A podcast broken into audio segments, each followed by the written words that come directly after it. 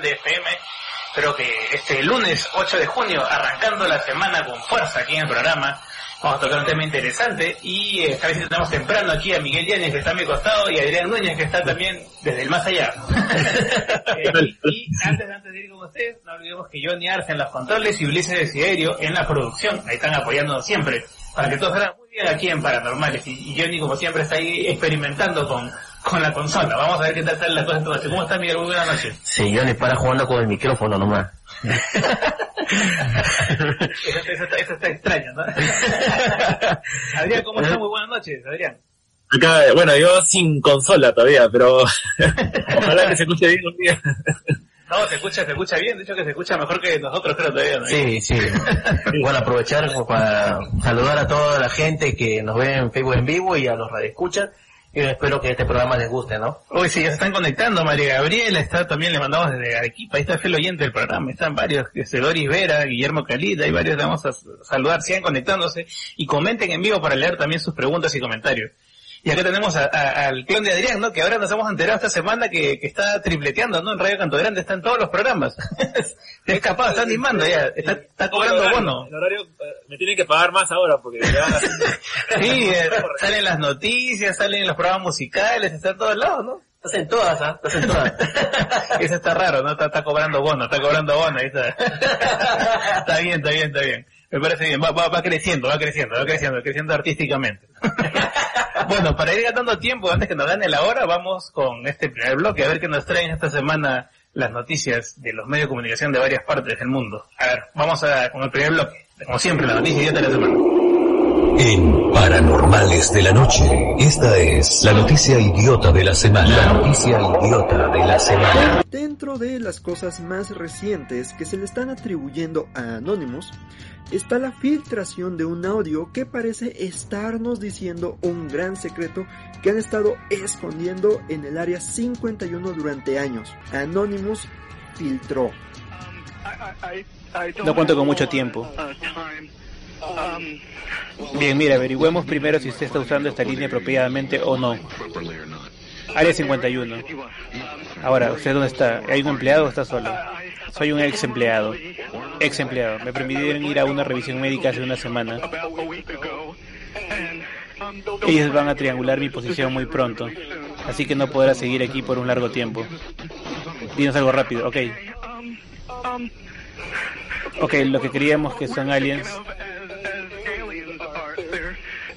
son seres extradimensionales. No son lo que dicen ser. Se han infiltrado en aspectos del territorio militar, particularmente en el Área 51. Va a haber desastres próximamente. El gobierno sabe acerca de ellos. Y hay muchas zonas seguras en el mundo, en los que podrá mover a la población ahora ART. Pero no lo están haciendo. No lo están haciendo.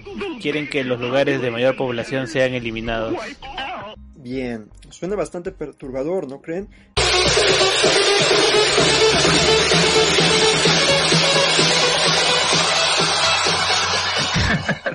y ahí escuchábamos eh, eh, la primera noticia, ¿no? Y ahora que, que esta semana ahí está Anonymous, Gordonymous también está acá con nosotros.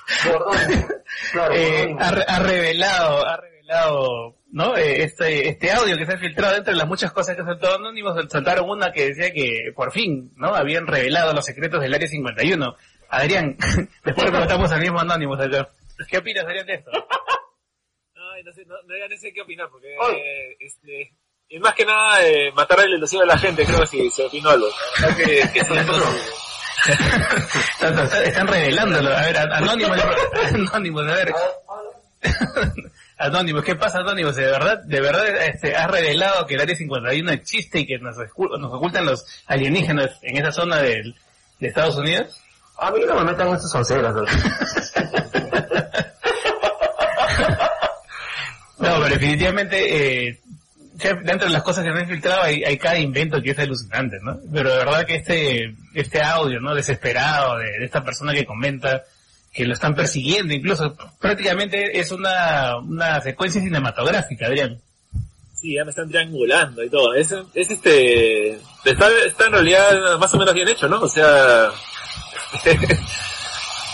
Sí, pues si sí, te sí. interesan los temas te puedes meter ahí, te parece interesante. Claro. Entonces, Bueno, es parte de una de estas cadenas de WhatsApp que llega, ¿no? Que está llegando por todos lados, ¿no? Y que se están difundiendo. Cada día, ca- cada semana creo que sale algo más, más extraño que, que la semana anterior, ¿no? No deja de sorprendernos de todas maneras la, la creatividad de la gente, ¿no? Y por apoyar, acá me mira serio, anónimo, ¿no? Estaba aprovechando, estaba aprovechando la coyuntura para seguir metiendo sus teorías conspiranoicas. Eh, Le ha caído mal la cuarentena anónimos acá por lo que vemos. No, no ha caído bien, porque mira cómo estoy. también Adrián de la Cruz este, nos manda saludos, le mandamos un saludo a Adrián de la Cruz que está escuchando, también es el profesor Xavier, Xavier Adrián, dice acá. O sea, tiene sus fans, tiene sus fans definitivamente Adrián, ¿no? Eh, No, pronto su Facebook. Así es, así es. Y bueno, ya que el tema de hoy acá está este, nuestro nuestro horóscopo, acá está nuestro zodíaco, está, ¿no? y al costado están nuestros auspiciadores, ¿no? Claro. La Sociedad Secular Humanista del Perú y la Humanist International, ¿no? Para no olvidarnos que ellos auspician paranormales, ¿no? Y bueno, ya que vamos a tocar este tema de fondo, la noticia, la, esta siguiente noticia tiene que ver mucho también con lo que vamos a conversar más adelante, y es este, este chico astrólogo, ¿no? Que dicen que había anunciado el COVID, ¿no? Y que también está anunciando una nueva tragedia en los próximos meses. Vamos a ver si realmente acertó o no acertó. O se acertará o no acertará. Vamos a escuchar y lo comentamos. El niño que predijo el coronavirus ahora anunció el fin de la pandemia, pero también advirtió por una dramática catástrofe. Abidkia Anand es un astrólogo que anticipó la llegada del COVID-19 en agosto del año pasado. Por estas horas anunció el fin de la pandemia, pero también una tragedia que arrancaría en diciembre. Este nene astrólogo habita en la India, vaticinó el coronavirus COVID-19 en 2019 y volvió a expresarse sobre la pandemia que afecta al planeta y arriesgó cuándo cesará. El joven Abhigya Anand se hizo viral por un video que circuló en las redes sociales, siendo que adelantó la llegada de la pandemia de coronavirus COVID-19 durante agosto de 2019, pero ahora volvió a hablar sobre el tema y anticipó cuándo terminará la pandemia. De acuerdo con su primer video, el mundo iba a sufrir un peligro severo a partir de noviembre de 2019 y había detallado que sería por una enfermedad generalizada que llegaría a todas las regiones del mundo. Además, había asegurado que China sería uno de los territorios más castigados debido a las alineaciones planetarias y a un desafortunado eclipse lunar. Luego aseveró que el 31 de marzo se alcanzaría el clímax de la crisis por la unión de Marte con Saturno y Júpiter junto con la Luna, suceso que traería efectos favorables sobre la Tierra. Ahora, Anand volvió a expresarse y afirmó que el 5 de septiembre el coronavirus COVID-19 estará completamente erradicado. No obstante, advirtió que el 20 de diciembre habría una catástrofe todavía más dramática que la pandemia, la cual continuará hasta marzo de 2021.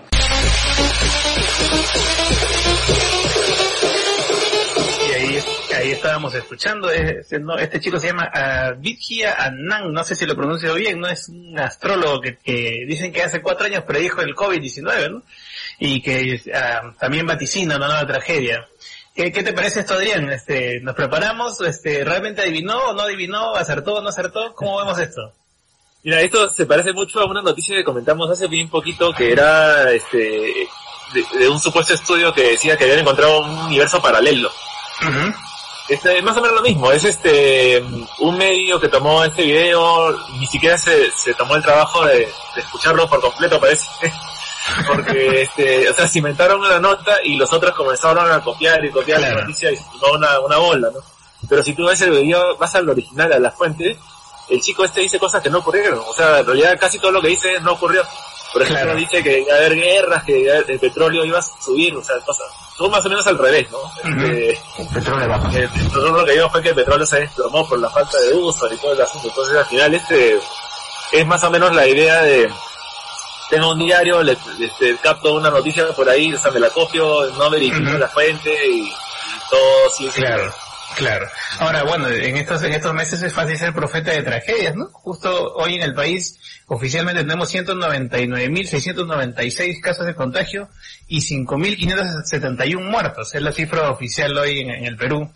Eh, y es fácil, pues decir, ¿no? En medio de la que la gente ahorita está tensa, está con, ¿no? con angustia, con, se lo ¿no? creen todo. Eh, Entonces tú dices, bueno, más adelante van a venir más tragedias.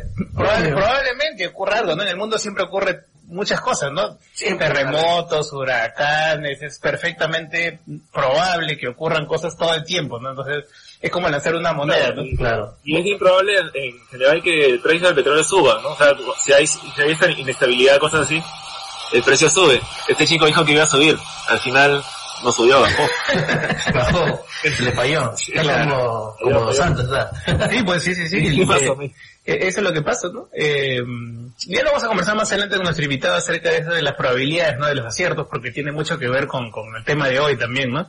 Eh, pero antes de que nos hagan el tiempo, ahí vamos a una noticia de ya de interesante, que es, eh, ¿no? Esta, esta semana que pasó, se enviaron más satélites al espacio, ¿no, Adrián? Este, con, con, que lo mencionaste justo el día miércoles. El día, el último programa que hicimos acá la semana pasada, comentamos eso y efectivamente func- funcionó perfecto el, el despegue de cohetes, Ujú. desplegaron los satélites sin ningún inconveniente. Claro, para los que nos están escuchando y, y no saben exactamente qué cosa es lo que, qué, qué es lo que ocurrió y digamos por qué es importante este, este hecho que ocurrió el día miércoles. O sea, entre las locuras de Elon Musk, o sea, su, su plan de así, El Tony Stark de la vida real. está una que es terrible, terrible, que es llevar internet a todo el mundo, ¿no? Que es este, eh, bueno, consiste más o menos en que como hay zonas del, del mundo que son muy difíciles de cablear o de, o, o de poner antenas, lo que sea, lo más fácil es ir este, poniendo satélites por todos lados y tú conectarte directamente hacia el satélite. O sea, este, como más o menos en una época, ¿se acuerdan que había este, los teléfonos satelitales también? Claro, claro, claro. teléfonos- carísimos. El, el proyecto fracasó porque hubo una tecnología que se hizo más barata. Pero sí, no- efectivamente nos llenaron de satélites, ¿no? Este, en esa época. Y ahora van a hacer lo mismo, ya, han- ya lo están haciendo, pero la tecnología ha mejorado, en este caso se puede hacer eh, de cierta manera que son miles de satélites que, han- que están dando vuelta constantemente a la Tierra y que son sumamente baratos. Y de esa manera vas a poder este, tener internet sin cableado. Barato relativamente. Lo, lo que sí todavía no dicen cuánto va a costar, ¿no? O sea, este, Pero bueno, pero-. Pero sí es importante asegurar la conectividad, ¿no? Es decir, que lugares efectivamente donde no llega el internet puedan, sobre todo en estos tiempos, ¿no? Donde vemos la importancia de estar conectados, tener acceso a internet. Y, y sobre todo en una época tan compleja donde la gente pues está quemando antenas o, o ve una antena y ya piensa que, ¿no? Que van a, Sí. van a morir de algo, ¿no? Mira, acá tenemos, ¿cuántos? 10 años casi ya de programa y no- todavía no hemos muerto con la antena que tenemos aquí sobre, nuestra sobre nuestras cabezas, ¿no? Somos la prueba de que, por, por- no, por lo menos este, no, no, no, no, que, que yo sepa, no, está, no, nadie, ninguno del equipo ha tenido cáncer o, No, ¿no? Yo engordé un poco, pero Pero eso no es por la antena, eso es por la hamburguesa, ¿no? por el chaupa. Por el chaupa. Kimi también está ahí comentando. Hola Kimi, también le mandamos saludos. Pero bueno, sí, y este, este, este último tema es, es terrible, ¿no? Porque eh, cada vez leo más comentarios diciendo que no, las antenas nos están, nos quieren poner en cuarentena porque es de esa forma ponen antenas de madrugada, ¿no? Y dice, pero ¿por qué las disfrazan de árbol, no? y, no y no saben que es una disposición, ¿no? Eh, formal, digamos que tienen que cumplir las antenas por el tema del ornato, ¿no? Claro. Para precisamente la, tienen esa, tienen que cumplir esa disposición de, de simular que son, ¿no? Muy Árboles. similares a los árboles Claro. por el tema de ornato, de, de, de tener esta, esta, de no fear el paisaje, por decirlo en términos sencillos. ¿no? Claro. Entonces la gente dice, a ver, nos están disfrazando de árboles porque nos quieren poner el 5G. no llegamos ni al 4 con justa, ¿no? Pero al final, al final, ¿qué cosa es más feo? Este, los cables que tenemos por toda la ciudad o las antenas. Yo, Entre las dos, la- las dos son cosas feas, pero las, yo prefiero las antenas que el cable. Sí, de verdad que... Unos enredos así, no te deja ver nada. Sí, pues, y después están los padres renegando porque no, Son las clases virtuales de su hijo no se cuelgan, ¿no? No, no escuchan al profesor, no se queda congelado, no mandan la tarea y después ¿quién tiene la culpa, no? Y, y ellos mismos salen a quemar las antenas. Sí, pues es un problema, ¿no? Eh, no este, dice, eh, quemamos las antenas, vamos, vamos a tuitearlo, ¿no? no, tiene Y se quedan sin señal. no tiene ningún sentido, ¿no? Estamos viviendo un mundo muy loco, ¿no? Pero bueno, ya con- concluimos este primer bloque y vamos a nuestro tema de fondo, porque si no nos queda cortísimo el programa, vamos a escuchar una nota introductoria y luego la comentamos aquí en el programa. En los últimos años ha vuelto a aumentar el interés por la astrología, sobre todo entre los jóvenes. Cada vez vemos más astrólogos famosos tanto en las redes como en la televisión. Pero, ¿por qué para algunos en realidad se trata de una pseudociencia y carece de valor? El debate actual acerca de la astrología se debe a que hay cada vez más adeptos entre los jóvenes. Por eso, muchos científicos han salido al cruce y dicen que no produce conocimiento válido y que básicamente son unos charlatanes. Del otro lado, los astrólogos sostienen que su estudio no responde a las reglas de la ciencia actual, pero que igualmente es válido y puede ayudar a muchas personas. Veamos entonces cómo nació la astrología y qué propone. Los primeros indicios de la astrología que conocemos en Occidente son de hace casi 5.000 años. Los babilonios y los egipcios empezaron a estudiar el movimiento de los planetas y lo relacionaron con los sucesos que les ocurrían en su vida cotidiana. Luego, esta tradición llegó a la antigua Grecia y a Roma, lo que dio pie a los signos tal cual los conocemos hoy. Cada uno de los 12 dioses olímpicos se correspondía con un signo. Al mismo tiempo, tanto en China como en la India comenzaron estudios astrológicos. Estas tradiciones se conservan al día de hoy y también aumentaron su popularidad. Las tres coinciden en dividir en 12 grandes grupos a las personas según su fecha de nacimiento, aunque luego varían en otras cuestiones. ¿Qué opinas de la astrología? ¿Te parece que sirve o es una estafa?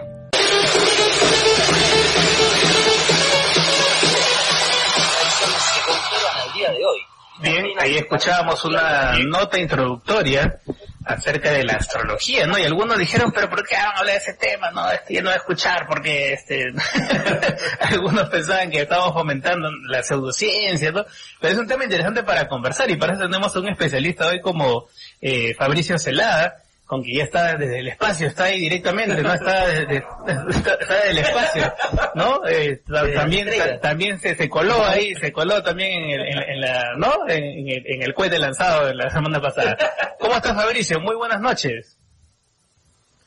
Buenas noches, muchas gracias por la, por la bienvenida.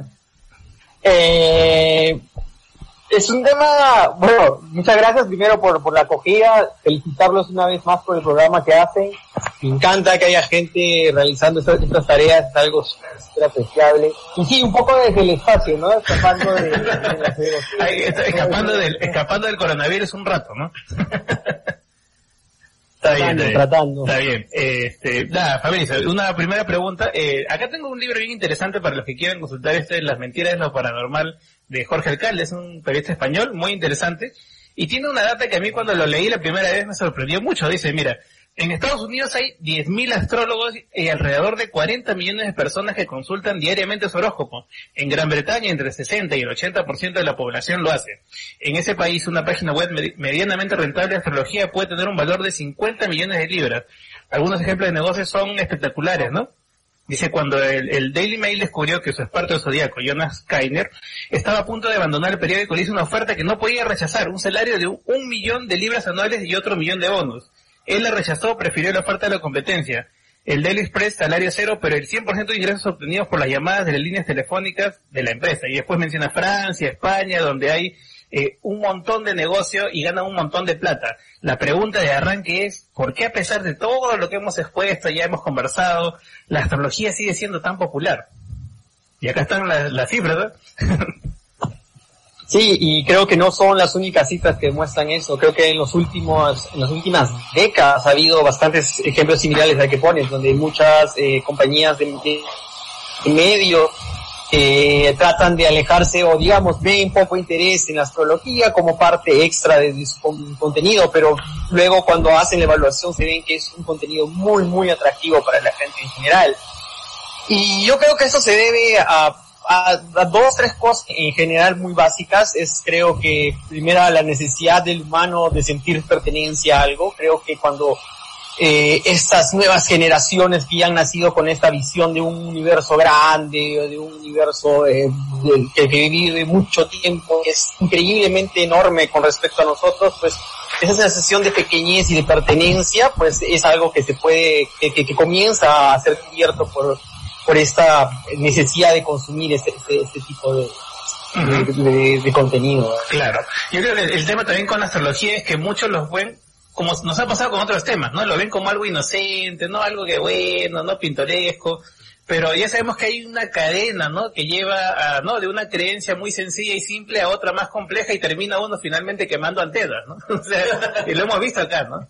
lo moviste claramente, ¿no? Exacto, exacto. Yo, creo que... y es un tema recurrente, no, no hay duda. Todo el rato, eh, muchas veces dar estas pequeñas concesiones. Lo que llama, pero yo soy moderado, lo leo por Dios. Está bien, leer no, no, no, no está encima, es cuando uno dice, no, pero esto sí, afecta a mi vida y cambio mi vida y tomo acciones con respecto a información que no tiene ningún valor o, fundamento, pues es algo que puede llevar peligro. Y, y, lo curioso es que estos, vamos a llamarle astrólogos, se, se reinventan, ¿no? A través de redes sociales, y, e incluso en, coyunturas como el coronavirus, ese es, eh, hay un astrólogo que no, no es astrólogo, es cosmobiólogo, ah, bastante famoso, este, que, que incluso me sorprendió que estaba eh, la vez pasada escuché uno en, uno en su canal, ¿no? Hablando de, de que la influencia de los astros en, el, en tener o no tener predisposición al coronavirus. Vamos a escucharlo y lo comentamos aquí. Amigas y amigos de Reescribiendo tu Destino y ADN Cósmico, ¿cómo están? ¿Cómo les va en su aislamiento, aislamiento social? Pero en el horóscopo, ¿qué signos y planetas cooperan con los síntomas para el coronavirus? Atendiendo a los síntomas, secreción nasal, dolor de garganta y tos, rápidamente pensamos en el signo del toro. El signo del toro, en la anatomía zodiacal, se relaciona justamente con la zona que está relacionada a la tos. El signo de Géminis, que por excelencia controla el aparato respiratorio. Y con los síntomas eh, nuevos que están eh, conectados con el coronavirus, el estómago. Y en el zodiaco, el signo de cáncer controla el estómago.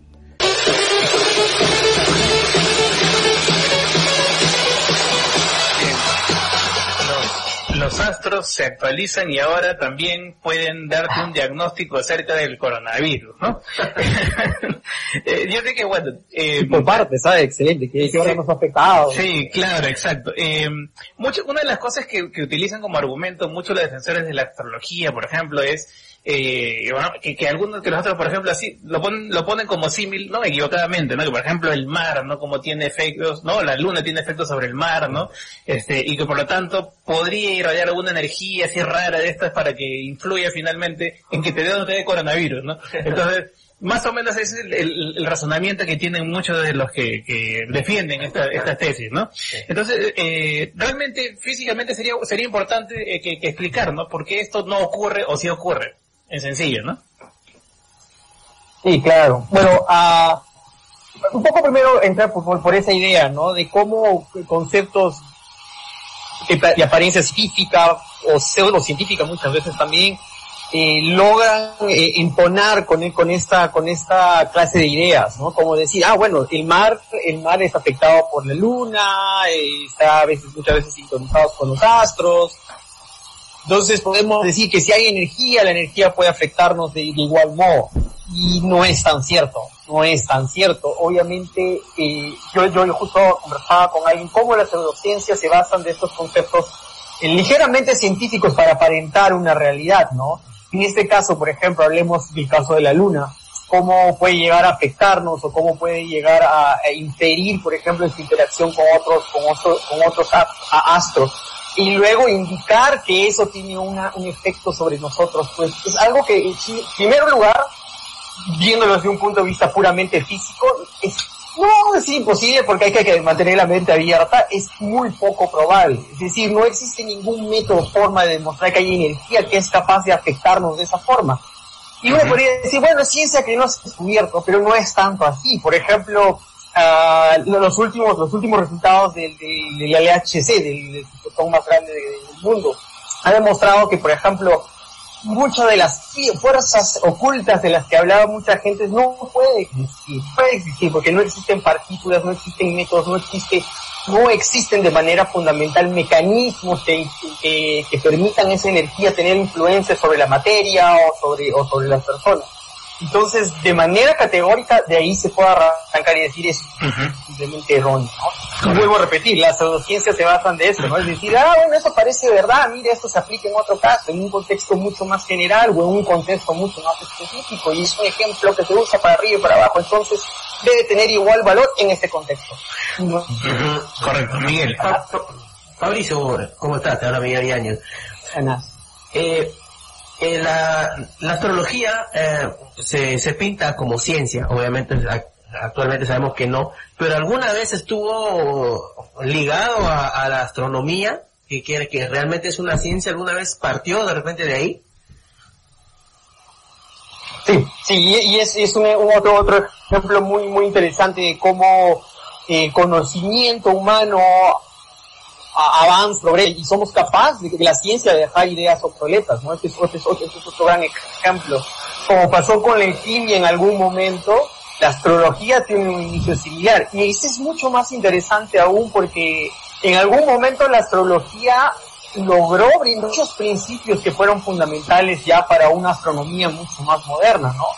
Eh, las técnicas para trazar las estrellas, las técnicas para agruparlas y poder generar mapas en esos espacios y técnicas que se desarrollaron durante los periodos de estas creencias. ¿no? Eh, Eso no valida todo el marco teórico que proponían, simplemente hablan de cómo se han generado instrumentos en la búsqueda de la verdad y cómo esos mismos instrumentos han servido para derrumbar un concepto y fundamentar otro que es mucho más firme y creíble y bueno, ya me Perfecto. Adrián, creo que tienes alguna consulta o comentario también ahí, este rato está con su mate, está con su mate que nos ha provocado. ¿eh? Adrián, sí. en realidad la, la, la ciencia, o sea, la, la astronomía todavía le sirve, le rinde cierto homenaje a la astrología, ¿no? Porque todavía se utilizan las mismas constelaciones, o sea, no hay unas constelaciones nuevas, pero hay unas que se siguen usando las mismas de toda la vida. Entonces, este, hay un cierto reconocimiento a ese origen. Eh, pero también, de repente, esa es parte de la explicación del éxito de la astrología, ¿no? Que la astrología provee algo, es algo que nos encanta, o sea, algo estético. No solamente es la curiosidad de saber que, o de querer saber, por ejemplo, qué es lo que te va a venir en el futuro, o cómo eres tú, ¿no? Sino también de repente es la necesidad de conectarte a ti mismo con el universo y pensar que de repente arriba hay algo, que son, de repente hay un, un este, Orión que está así, no sé, en una flecha o algo por el estilo, pero que en realidad no conecta al ser humano con lo que está más arriba, ¿no? Claro. Entonces no sé si de repente por ahí se puede, explicar algo. La capacidad de, poder, de poder tener un control sobre el futuro, eso pues, creo que es un sueño dentro de la mente humana que cualquiera trata de alcanzar y se agarra y se aferra a una idea es un tema de estética, ¿no? Es un tema de estética. Bueno, para, para que no nos gane, vamos a, porque tenemos varios puntos ahí que ya es un poco se han adelantado, pero vamos a ir, eh, ¿no? Incidiendo en ellos antes que nos gane el tiempo. Eh, y ahora, eh, ya que hablamos de adivinación, ¿no? De futuro, de predicciones, muchos recordarán, eh, algunos, sobre todo los que extrañan el fútbol, ¿no? El famoso pulpo Paul, ¿no? Que que fue, digamos que, el más acertado durante buen tiempo. Eh, y esto es un poco eh, para explicar cómo, cómo funciona la probabilidad, ¿no? Que es lo que hablábamos en el primer bloque también con Adrián. Eh, vamos a escuchar el pulpo Paul y la, la probabilidad de acertar o no acertar. Vamos a escuchar, lo comentamos aquí. De hecho, el pulpo acertó el resultado de los ocho partidos que se le propusieron. ¿Suerte o estadística? Que el pulpo Paul acertara 8 de 8, eh, es un hecho, por supuesto que posible. Eh, se puede incluso calcular la probabilidad de que eso sucediera. Si tenemos en cuenta que la probabilidad de que acierte o que falle es la misma, si suponemos que es equiprobable, que ocurriría si juega una sola vez es que la probabilidad de acertar es un medio. Si juega dos veces, la probabilidad de acertar sería uno sobre cuatro, porque hay cuatro opciones, acertar, acertar, acertar, fallar, fallar, acertar, fallar, fallar. Entonces, si juega ocho veces, eh, la probabilidad de que acierte las ocho es uno sobre dos a la ocho, es un medio ocho veces. Si la comparas con la probabilidad de acertar una quiniela, tendrías que jugar 55.000 quinielas y tendrías la misma probabilidad que el pulpo Paul de acertar.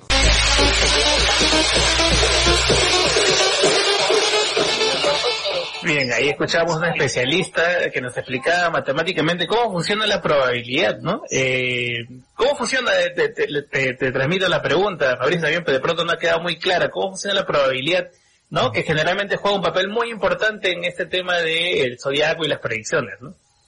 Correcto, correcto. Bueno, eh, es, es, una, es una otra de las herramientas que se usan para tratar de validar ese tipo de pensamiento, ¿no? Eh, es decir, bueno, pero ¿cómo es posible que haya logrado predecir algo? Uh, creo que eh, el caso del pulpo Paul es, es un buen, muy buen ejemplo por, su simplicidad, eh, matemáticamente como estructuralmente del, problema, ¿no? Es decir, el Pulpo Paul fue famoso por acertar ocho partidos. Así es. Increíble, es, es perfección absoluta. Estuvo haciendo una quinela como, exacto, puede, puede, puede, puede haber ganado muchísimo dinero. Entonces uno, bueno, entonces sí, sí hay una capacidad de, de, de, de una, es una, es una eh, interpretación rápida y, y, apurada, ¿no? Pero como demostraba la chica, es, es, en este caso, por ejemplo, es muy, muy, muy simple, es cómo hacer el cálculo básico de, de, una, de una opción, ¿no? De una, de una posibilidad. Eh, en cada partido tú tienes dos posibilidades, gana A o gana B. Uh -huh. Es decir, si tú apuestas por A o por B, vas a tener 50% de posibilidades de, de, ganar A o B. Eh, si tú pones una serie de partidos para averiguar cuál es la, la capacidad de, de, de, acertar todos, pues la, la, va a ser la multiplicación de tus probabilidades. Es decir, aciertas la primera, necesitas tener la otra probabilidad de acertar el siguiente y de acertar el siguiente. En este caso nos daba que era 1 sobre 2 a la octava, ¿no? Un número relativamente pequeño considerando las opciones. Es decir, sí, es poco probable que uno acerte eh, una o te, tiene una entre 250 posibilidades de haberlo hecho. Uh -huh. eh, y lo hizo. Uno podría decir, bueno, y las otras 255 no han debido ser más marcadas. Eh, es una proba la probabilidad general, la posibilidad es la que, la que, la que, la que generó esta realidad, ¿no? Es decir, se, se ha dado el caso, que no era el más probable, pero se ha dado el caso. Uh -huh. Y no es nada raro, está dentro del espacio de posibilidades, igual de posible que todos los demás. Eh, y en este caso, pues, están usándolo como argumento, ¿no? Cuando simplemente es una posibilidad matemática que ha tenido una realidad eh, viva, ¿no? Y no, no es que realmente haya tenido un acceso específico a información sobre el futuro o sobre otro tipo de datos que hayan podido uh -huh. Calcular estos resultados. Claro, entonces hay, hay una explicación matemática detrás de esto, detrás, detrás de esto que ocurrió con el pulpo Paul. Al final terminó en ceviche. Esa era la única que era 100% probable. Sí, sí, sí. Aquí Ciencia de Ateísmo dice, parece que Andy no entendió el audio. No, efectivamente, lo he tenido que escuchar varias veces para poder entenderlo. Los que no somos matemáticos nos cuesta un poquito, pero eh, para eso están, por eso invitamos al profesional para que nos expliquen, ¿no? En forma sencilla, así como Fabricio. Esa es un poco la idea de este programa, ¿no? Tratar de ser lo más sencillo posible. Ha habido otros, otras mascotas después este, con la misma línea, ¿no? O sea, que han puesto así... El cuy también, el cuy, pues el cuy acá. El cuy peruano, que tuvo buenos resultados, creo que se tuvo un 50% de, de, no, 30%. Claro, claro. Predicciones, claro, que está, claro. Dentro, que está dentro de lo estadísticamente esperable, ¿no? Es, es una cosa, ¿no? lo que es estadísticamente esperable a lo improbable, pero todavía posible. Entonces son palabritas que, que importan mucho, ¿no? Así que es. importan mucho. ¿eh? Nos, nos hacen creer una cosa absoluta que no es. Exactamente. Y, y otro de los puntos eh, dentro de la astrología, digamos uno de los elementos que se usó para, para comprobar que efectivamente por, no funciona no funciona bien, este lo, lo, lo dice el mismo Carl Sagan, ¿no? Vamos a escucharlo, ¿no? Este este fragmento acerca donde, de su comentario acerca de la astrología y este famoso experimento de los gemelos. Lo escuchamos y lo comentamos aquí. La astrología puede ponerse a prueba con la vida de dos mellizos. Hay muchos casos reales como este. Un mellizo muere en la infancia debido a un accidente hípico o es fulminado por un rayo. Pero el otro tiene una vida larga y próspera. Supongamos que se trata de mí. Eh, que mi gemelo y yo naciéramos precisamente en el mismo sitio y, y con solo unos minutos de diferencia. Los mismos planetas estarían apareciendo al momento de nacer. Si fuera válida la astrología, ¿cómo podrían ser tan profundamente diferentes nuestros destinos? Resulta que ni los astrólogos están de acuerdo entre sí acerca de lo que significa un horóscopo. En pruebas cuidadosas, eh, no pueden predecir el carácter y el futuro de personas de las que no saben nada, a excepción de la hora y el lugar de nacimiento. Fabricio, este, este comentario de Carl ¿no? el, el clásico Cosmos, ¿no? Eh, algunos ya lo han visto, seguramente. Eh, finalmente, este, la prueba contundente contra la astrología, ¿no? Sería determinante de pronto. No, a ver, siendo objetivos determinante ni objetiva no lo es, uh -huh. pero nos creo que, que, que para, el, para, el, para el hombre de a pie es una buena manera de dar un primer paso hacia, hacia uh -huh. tratar de, de, de, de, derrocar esta idea, ¿no? Eh, no es una, no es un, no es algo completo porque también se, se, se, se reduce al marco uh, donde se plantea el problema. Es decir, -huh. eh, dentro de este problema, este tipo de razonamiento puede comenzar a destruir todos los fundamentos que, que, plantea, ¿no? Es un bonito ejemplo porque el, concepto fundamental de la astrología, digamos, en varias unas partes es que tú, tu destino está fijado por las estrellas que, que, que, que, te cubren en cierta posición el día de tu nacimiento, ¿no? Por ejemplo, es una de las ramas más grandes de la astrología. Eh, y el experimento sencillo es, ¿y qué pasa con aquellos que nacen, que nacen al mismo tiempo, bajo las mismas condiciones, en el mismo lugar, bajo la misma, es decir, son dos objetos muy, muy similares que deberían bajo este marco tener un, destino similar.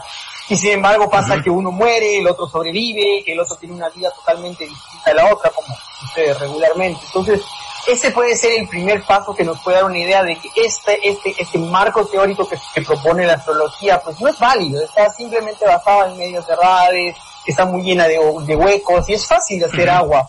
Y, estos primeros razonamientos sencillos son los mejores que nos, que nos dan paso a este, a este Claro. otro elemento es, bueno, siempre siempre, ¿no? Hemos hablado de los 12 signos, ¿no? Y que casi hasta hasta hasta series, ¿no? Ahí sobre, sobre la idea de los 12 signos. Sí. Pero qué tal si no son 12, ¿no? De pronto son más, que, que, que es lo que, ¿no? Eh, o el, famoso Fiuco, ¿no? El movimiento de, vamos, vamos a escuchar este audio eh, y lo comentamos aquí, ¿no? De pronto se han estafado toda la vida, ¿no? Sí. vamos a escuchar, ¿no? Hay otras dos constelaciones que deberían ser dos signos del zodíaco. En realidad, podríamos considerar 14 signos y no solo 12. El primero es Ofiuco, se ubica entre Escorpio y Sagitario y sería para los nacidos entre el 30 de noviembre y el 17 de diciembre. Se cree que los babilonios ya sabían de su existencia, pero que eliminaron este signo para que el número sea 12, al igual que los meses del año. El segundo es Cetus y su periodo es muy breve, solo unas horas entre el 27 y 28 de marzo. Pero hay otro desafío de la astronomía que la astrología no se ha ocupado de resolver. En 2016 la NASA lo puso sobre la mesa. Resulta que el eje de la Tierra gira lentamente y da una vuelta completa cada 25.776 años. O sea, cada 130 siglos se invierten las estaciones. De esta forma, desde que los babilonios calcularon los signos, cambió la forma en la que el Sol apunta a las constelaciones.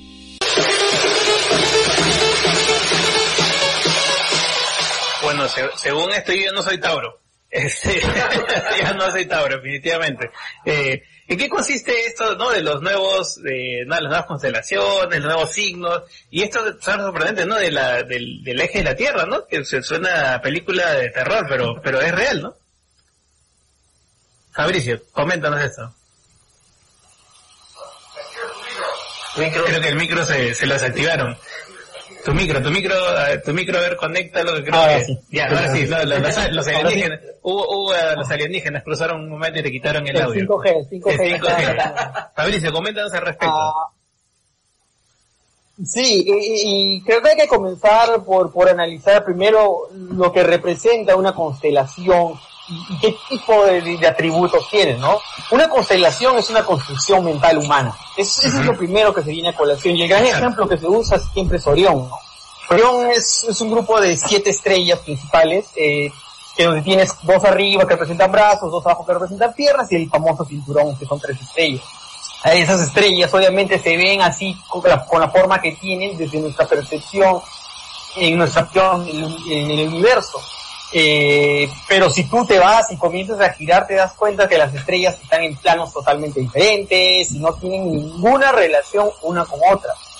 Ah, lo mismo pasa con, con, el resto de signos zodiacales.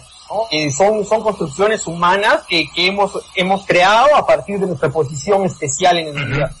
Ahora, ¿qué, qué, qué viene a ser un, signo zodiacal? Un, signo zodiacal, ¿no? Es, es, es una constelación que se encuentra sobre la luz, sobre la línea de luz zodiacal. Ahora, no voy a dar el tiempo de explicar qué es la línea de luz zodiacal porque es un, es un concepto un poco raro y un poco, no, no, no, no trae nada a la conversación.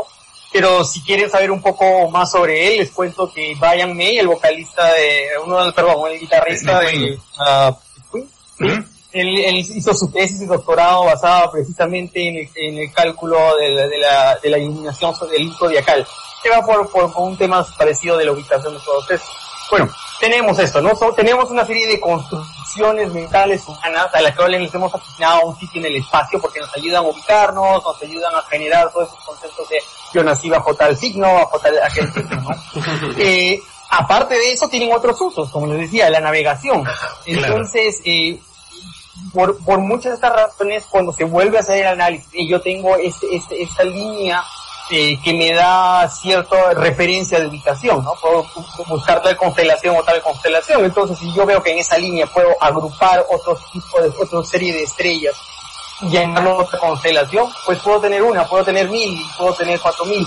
Y había un buen chiste acerca de esto, ¿no? Eh, A ver, a ver. Uno le decía, bueno, ¿y, y qué signo eres tú? Y la, le dice, porque yo soy Tauro. La pata le dice, bueno, yo, yo soy dinosaurio. Y nuestro dinosaurio no existe, ninguno. ninguno.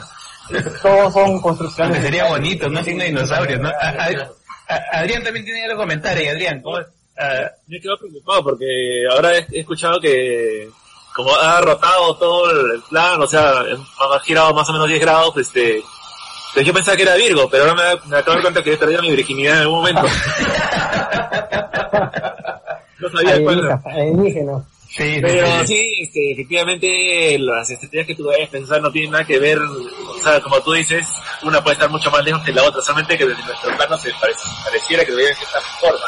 Claro, exactamente. Pero incluso lo que hay algo que es, hay que tener en cuenta que las estrellas que vemos, este, más o menos todas están cerca, pues todas están dentro de la Vía Láctea, ninguna de las estrellas que vemos está fuera de la Vía Láctea. Y este, y puede haber muchas que no vemos, y están mucho más cerca y son mucho más, este, masivas, lo que quieras, y no las podemos ver porque de repente emiten menos luz, y unas que son mucho más lejanas, y, y si tienen una influencia Y de repente más cercanas y, y significativas. Claro. Y significativas. Y te puedo dar un ejemplo, ¿no? Las eh, galaxias que existen alrededor de la Vía Láctea, porque la Vía Láctea no es una cosa fija, son varias partes que tiene.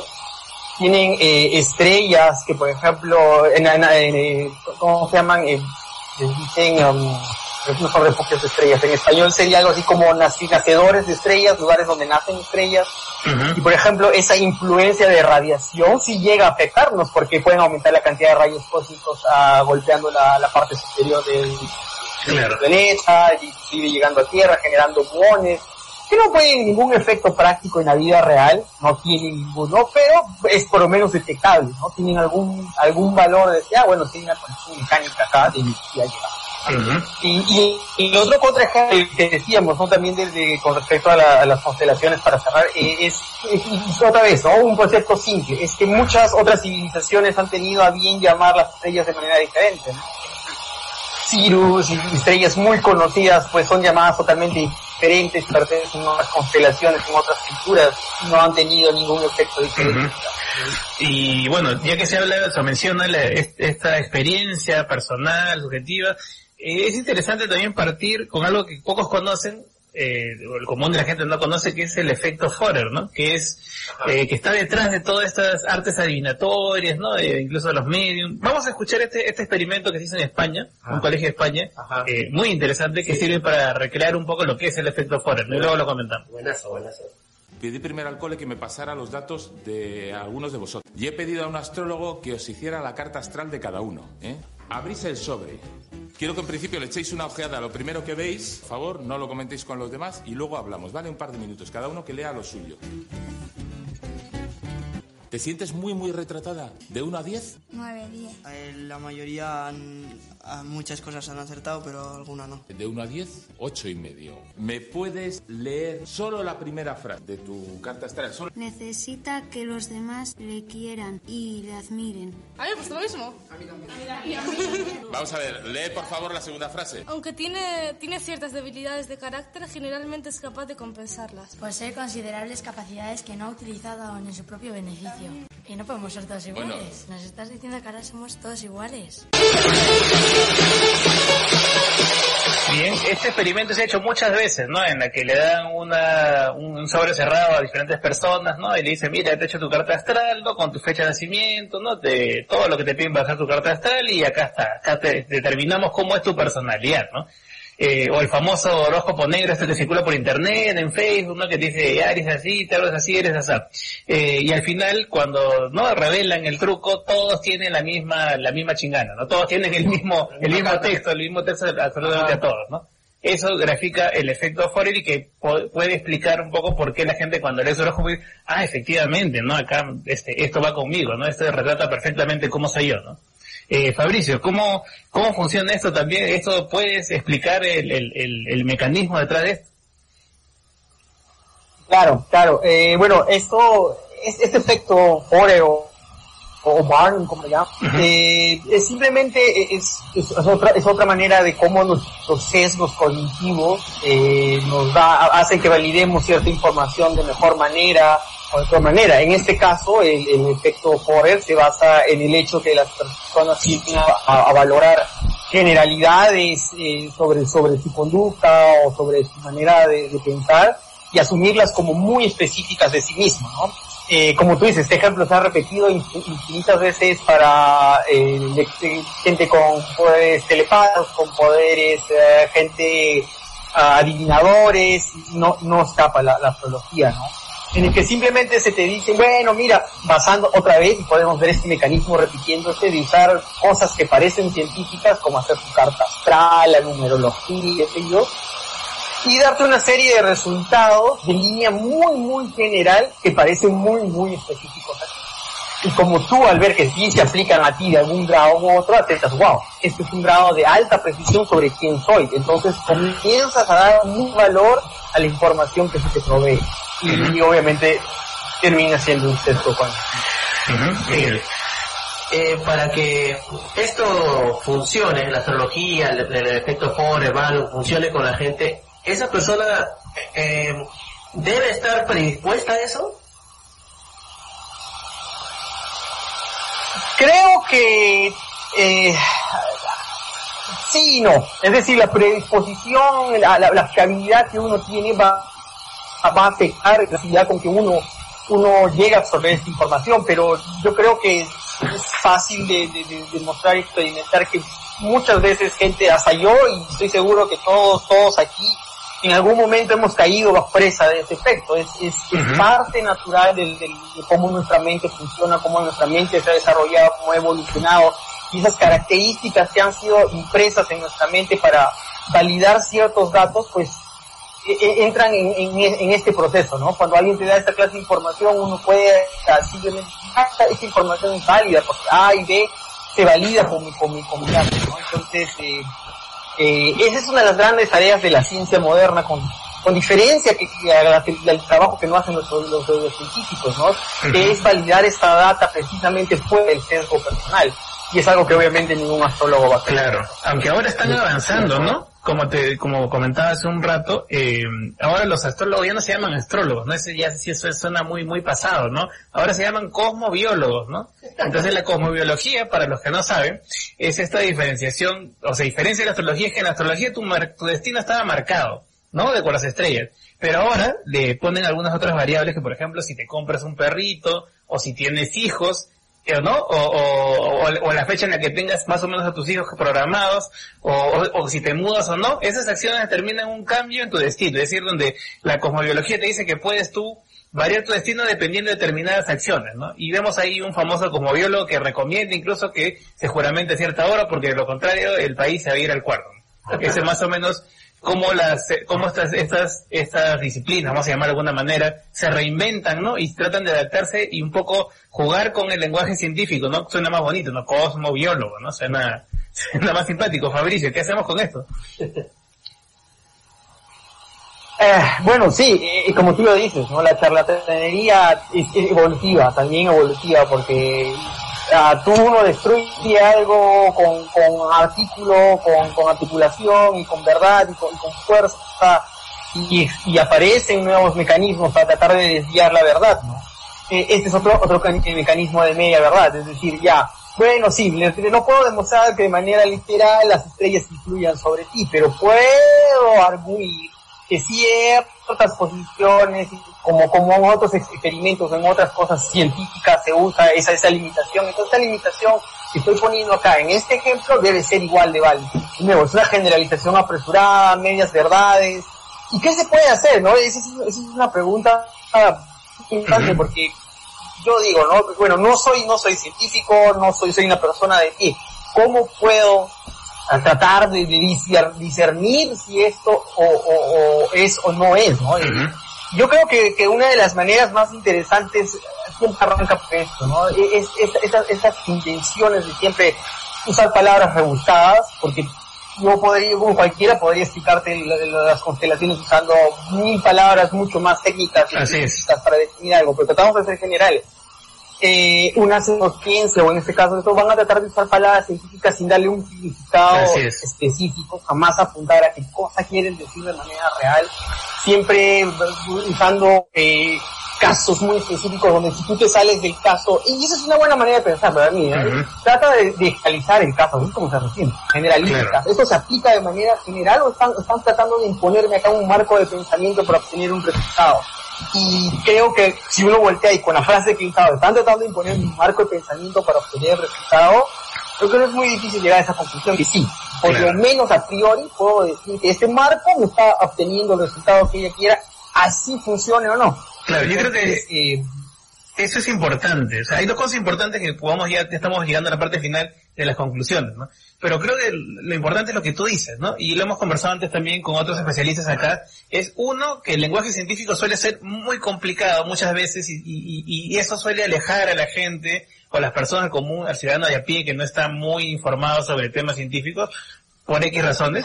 Eh, y la otra, que creo que es importante y por eso te agradezco también Fabricio que estés acá con nosotros, es que los, eh, los científicos, los hombres ligados, ¿no? A las diferentes disciplinas y ciencias, salgan a hacer frente a estas pseudociencias, ¿no? Porque muchas veces se nota cuando dicen, no, que voy a ponerme a comentar sobre astrología, sobre fantasmas, sobre men, eh, ¿para qué voy a salir a comentar eso así? Bueno, son, son tonterías puede, puede ser un poco la, la, la, posición en la que se ponen muchos especialistas cuando en realidad son ellos los que tienen la responsabilidad de salir y decirle, oye, efectivamente, las antenas 5G no te van a matar de cáncer, ¿no? Eh, las estrellas no definen tu futuro, o qué sé yo, ¿no? Son, son, son, eh, son ustedes, digamos, los especialistas que tienen que salir y hablar, ¿no? Y hablar de manera sencilla, ¿no? Y, es que, eh, eh, eh, yo tengo un problema que he detectado en esta última corriente de, bueno, posmodernismo, llamado contracorriente científica, y es que eh, el, un problema fundamental es también la simplificación del lenguaje científico. Te explico cómo, por ejemplo, en el caso de, de terraplanismo. Eh, hace poco estaba a punto de entrar un debate con un terraplanista, así que, bueno, estudiaré terraplanismo y me di cuenta que, una, que, una, que un factor muy común de sus argumentos es usar, eh, de nuevo, ahora por ejemplo, yo te explico cómo funciona la gravedad eh, en el relativismo usando el, ejemplo de, la, de, la, tela tendida y la sandía, ¿no? Como la sandía deforma la tela y eso explica la gravedad. Entonces alguien me dice, oye, pero la, la, la tela no tiene la característica que tiene la gravedad, entonces todo tu marco, todo lo que propones está mal. Y es, ese es un, un, argumento que usan los No, obviamente si te doy un, un, algo lenguaje sencillo, no puedo generalizar, te estoy dando dentro un parámetro constitutivo para que puedas decir, ah bueno, sí, las confusiones, las, las relaciones las puedo entender. Entonces también hay un pequeño riesgo, ¿no? Y creo que es una manera, por eso, larga, de simplificar, pero también como hacen ustedes y continuar y expandir y, tratar de de, de, transmitir conocimiento lo más amplio posible. Claro, perfecto. Fabricio, eh, ya estamos concluyendo. Eh, nos gustaría saber dónde las personas pueden ubicar de pronto las, ¿no? De, también estás en muchas actividades que puedan informarse sobre las cosas que tú haces o que tú puedas recomendar algunos sitios también para informarse. Bueno, eh, yo más que, que, recomendar eh, sitios para, para, para, informarse, bueno, les podría, les podría decir un, par de páginas de YouTube y todo, pero creo que está dentro del alcance de todos tratar de, de, buscar, ¿no? De, incluirse en grupos donde la gente comparte data muy interesante, en WhatsApp he terminado de muchos de ellos, en Facebook, y siempre darnos un tiempito, ¿no? Para, para, para buscar información de, de, fuentes de, YouTube, así como es el, el dado definitivo para las neurociencias, también es un lugar excelente para aprender ciencia real. Entonces, de ese modo yo siempre, eh, pues, apoyo que, a que hagan estas búsquedas de que, me pueden buscar en mi Facebook por mi nombre y siempre encantado de no discutir de poder apoyar y, y poder comentar sobre, sobre Eso es necesario, eso es necesario, conversarlo, conversarlo y sobre todo en medios, ¿no? Y eso es importante. Exacto. Fabricio. Para llegar a los más Perfecto. Muchísimas gracias Fabricio, ha sido muy enriquecedor la conversación contigo, te agradecemos un montón por, uh, por habernos acompañado esta noche y esperemos una segunda parte porque nos han quedado un montón de temas en el tintero. Pero ahí estamos, muchas me gracias Fabricio. Me encantaría, me encantaría poder hacer 5G. Bueno, aparte de, astrofísico, mi ingeniero de comunicaciones y creo que es un tema que a mí me duele muchísimo ahorita. Me duele porque veo cosas que ya salen de lo racional hasta lo más profundo y, y, y, bueno, agradecerles una vez más a ustedes por el trabajo que hacen y, y por darme la oportunidad. Gracias, perfecto. Muchas gracias Mauricio. Eh, muchas gracias. Eh, y bueno, y Adrián también, antes que antes que nos corte acá, Johnny, que está que nos mira ahí de reojo allá para, para cortarnos así, con Adrián. No, no, un saludo a todos los oyentes, este, otra vez este mencionó a la Sociedad Circular Humanista de Perú y a Human International. Agradecemos mucho por el apoyo. Y ya dentro de poco se viene el programa sobre los humanistas, sobre los humanismo secular y hay humanistas que están en riesgo porque son perseguidos. Entonces este, vamos a hacer un programa sobre ellos también. Exactamente, exactamente. Miguel dice que te metas al plano porque desapareces del encuadre ese de acá del productor. Ya está. Ahí está Miguel. Comentarios finales, Miguel, para... Bueno, ¿Cuánto, ¿Cuánto, nos queda, señor productor? Cero, dice. Ya, así al toque nomás.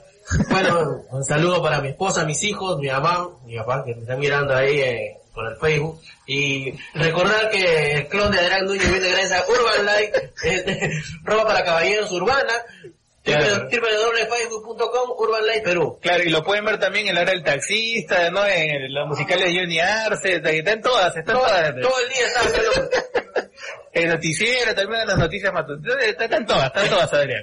Adrián, este, bueno, ya no nos queda más tiempo, agradecemos a Ulises de seguir en la producción, a Johnny Arce en los controles, a Adrián Núñez que está ahí desde lejos ahí, acá, también, acá también están dobleteando, dobleteando. Eh, bueno, mi nombre es Andy Landacay y nada, volvemos el lunes, perdón, el lunes, el miércoles, el miércoles, ya el 5G, el 5G nos está afectando. Volvemos el miércoles a las 7 de la noche con un tema bien interesante, vamos a hablar de desdoblamientos, de, de los de vu, vamos a ver todos estos temas místicos y mágicos, vamos a ver cómo funcionan, qué hay detrás de todo eso, si es verdad o no es verdad, el miércoles a las 7 de la noche aquí en Paranormales. Chau. Chau, chau. Ya señor, está, ella está durmiendo, vea. ¿Y la música? La música. Ahí está, durmiendo. Y ahí está durmiendo, ya. Ahí está, el 5G, el 5G, ahí está. Salud, salud, salud, salud.